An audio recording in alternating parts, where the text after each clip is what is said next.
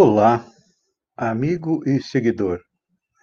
Seja bem-vindo à nossa live diária da Reflexão Matinal, onde eu e você vamos em direção ao nosso coração, para lá, como jardineiros espirituais, elevar templos às nossas virtudes, ou seja, procurar melhorar as nossas qualidades, as nossas virtudes, porque são elas que nos levam à felicidade e, ao mesmo tempo também, procurar cavar masmorras aos nossos vícios, procurando diminuir e, se possível, eliminar os nossos vícios e os nossos defeitos, porque são eles a razão da nossa infelicidade.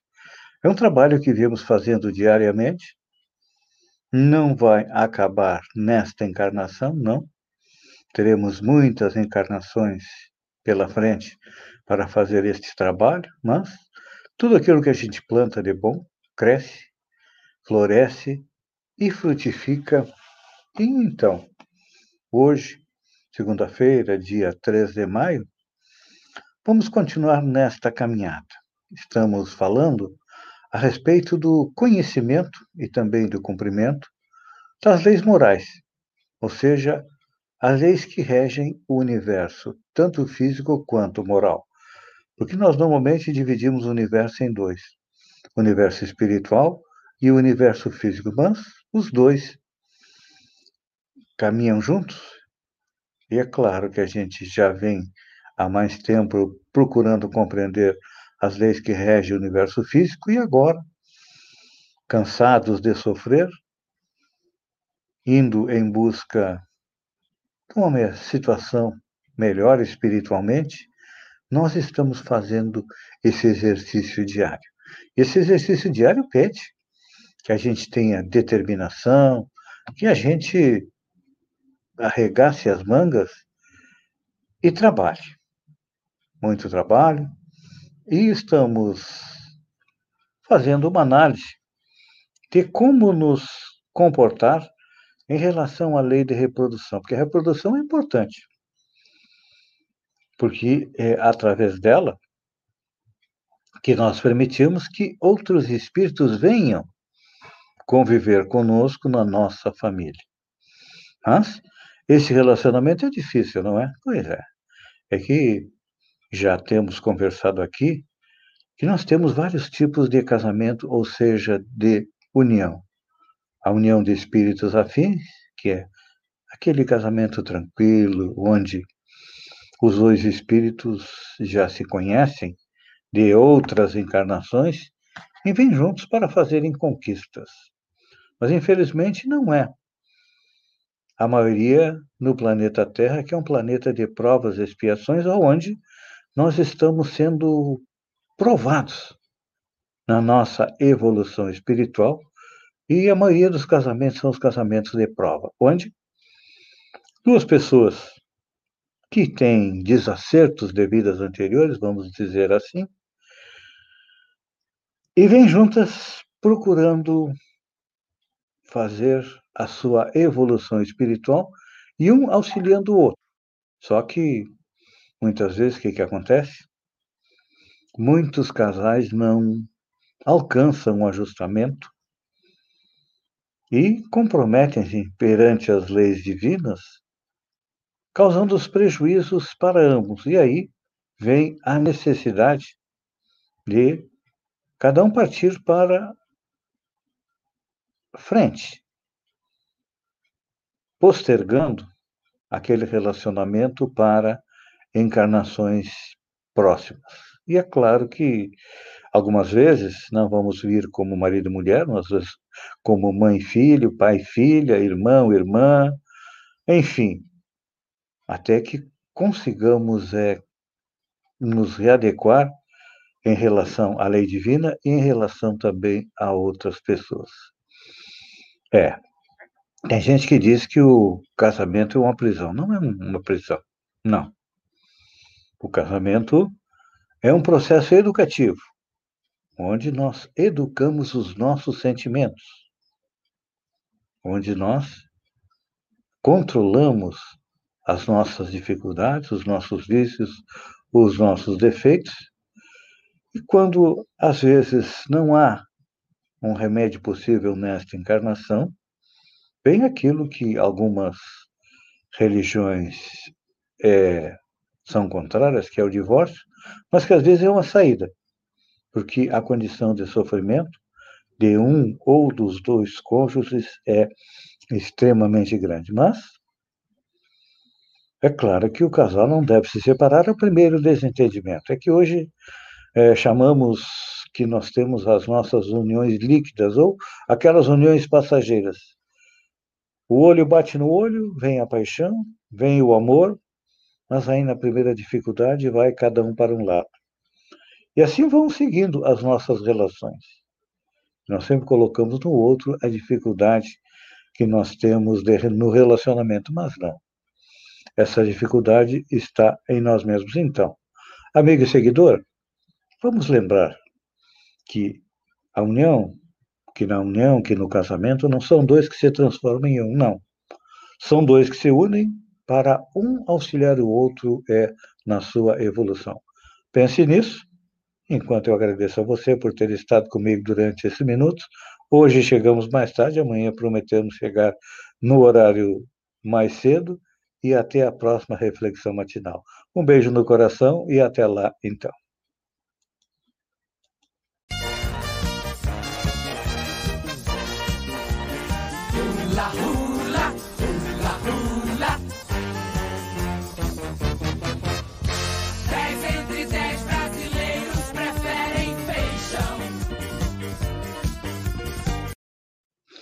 Olá, amigo e seguidor.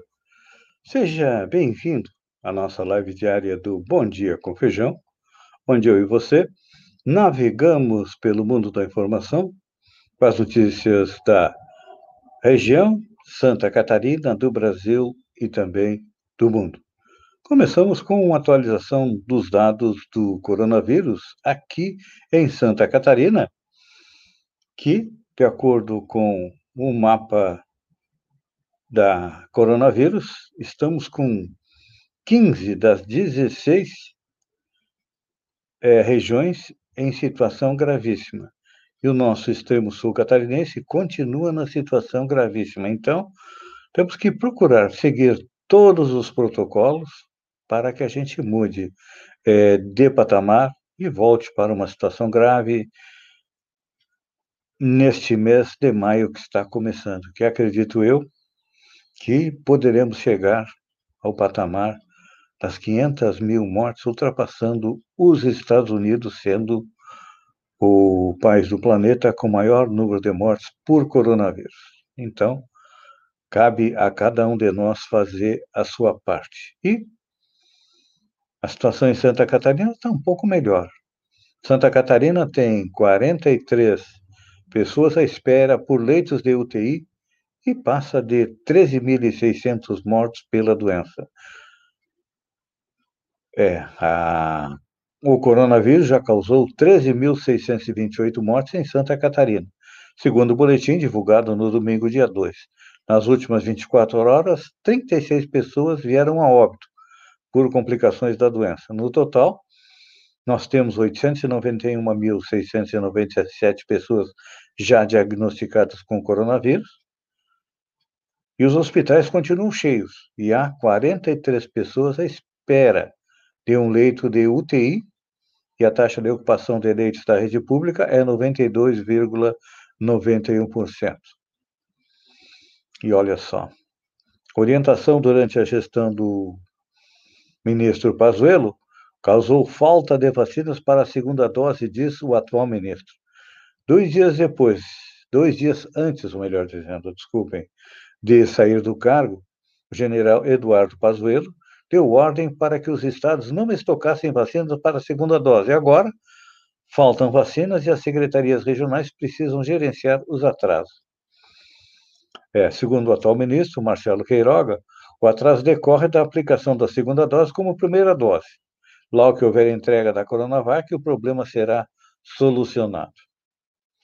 Então tá aí, né? A gente percebe que a condução pelo governo federal da pandemia do coronavírus é uma verdadeira tanto que foi, iniciou essa semana teremos os trabalhos da CPI que investiga os erros cometidos e é claro que vai responsabilizar alguém. E serão os ministros da saúde que, como dizia Eduardo Pazuello, tem gente que manda e tem gente que obedece. E quem é o grande responsável por boa parte destas 400 mil mortes? Todos nós sabemos que é o presidente Jair Bolsonaro. Mudando de assunto, Gilberto é o último eliminado do BBB 21 com 50,87%. O economista deixou o reality show é, em um paredão, onde disputou com Juliette, que teve 1,48% dos votos, e Camila De Lucas com 47,65%. Até o último momento, Camila seria eliminada, de acordo com as enquetes que tinha na internet. E com a diferença de 2%, a influenciadora permaneceu na reta final do jogo. Faltam dois dias para a grande final entre Fiuk, Juliette e Camila de Lucas. Na minha visão, e pelo que a gente percebe nas enquetes, a grande vencedora do BBB 21 será a Juliette. Vamos dar um abraço aqui para a professora Mariluce Antunes Alves, que está conosco no Bom Dia com Feijão. Falando em escola, você sabia que leitura regrediu e escrita também? Pois é. Mães e alunos falam do retrocesso na aprendizagem identificada em pesquisa. Uma pesquisa divulgada na semana passada afirma que os estudantes estão com déficit de aprendizagem. A avaliação foi feita com 20.700 alunos do quinto ao nono ano do ensino fundamental e o terceiro ano do ensino médio, todos da rede pública estadual de São Paulo. Mas, com certeza, esta pesquisa também vale para todo o país. Então, segundo a pesquisa, o maior prejuízo está nos alunos mais novos, do quinto ano. Comparando os exames de proficiência que mede o conhecimento em escala, feitos em 2019, e com esses estudantes, não só deixassem de avançar ao longo de 2020, mas que também regredissem em relação aos índices anteriores. O resultado acende um alerta para a educação e os impactos na aprendizagem.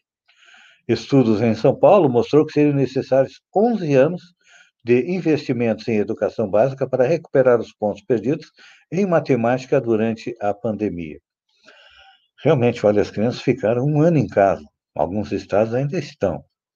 Estão tendo algumas aulas presencial, outras em casa, aulas mistas. E o que a gente percebe é que não há uma, aliás, nunca houve uma preocupação com a educação. Tanto que foi retirada a verba da educação para manter as emendas dos parlamentares. Olha só, Google antecipa homenagem à Dia das Mães sem querer e depois retira o Doodle do ar. O Doodle do Google, que ajuda os internautas a presentear as mães, repetindo a ação criada, realizada no Dia das Mães de 2020, é o primeiro em meio à pandemia do coronavírus. Nesse ano, a plataforma se antecipou e disponibilizou a ferramenta sem querer é, no domingo, mas depois retirou do ar porque o Dia das Mães e ainda é no próximo domingo. Já que estamos falando em BBB, show da final que acontece na terça-feira terá apresentações de Carol Conká, Rodolfo Projota e Pocá. Carol Conká, Projota, Pocá e Rodolfo, serão, já eliminados do BBB, serão os responsáveis pelas apresentações musicais na grande final do programa. Rodolfo terá ao seu lado seu parceiro de dupla sertaneja, Israel. O tradicional show do encerramento vai acontecer pela primeira vez direto no gramado da casa. E o trio de finalistas, que será, já foi anunciado ontem, vai acompanhar no camarote a retrospectiva dos seus 100 dias da casa, que são o Fiuk, o Fiuk, a Juliette e a Camila de Lucas. Amigo e seguidor, eu agradeço a você por ter estado comigo durante estes minutos. Fiquem com Deus e que Deus permita que estejamos juntos amanhã a partir das sete horas, em ponto, espero, com mais um Bom Dia com Feijão. Um beijo no coração e até lá, então.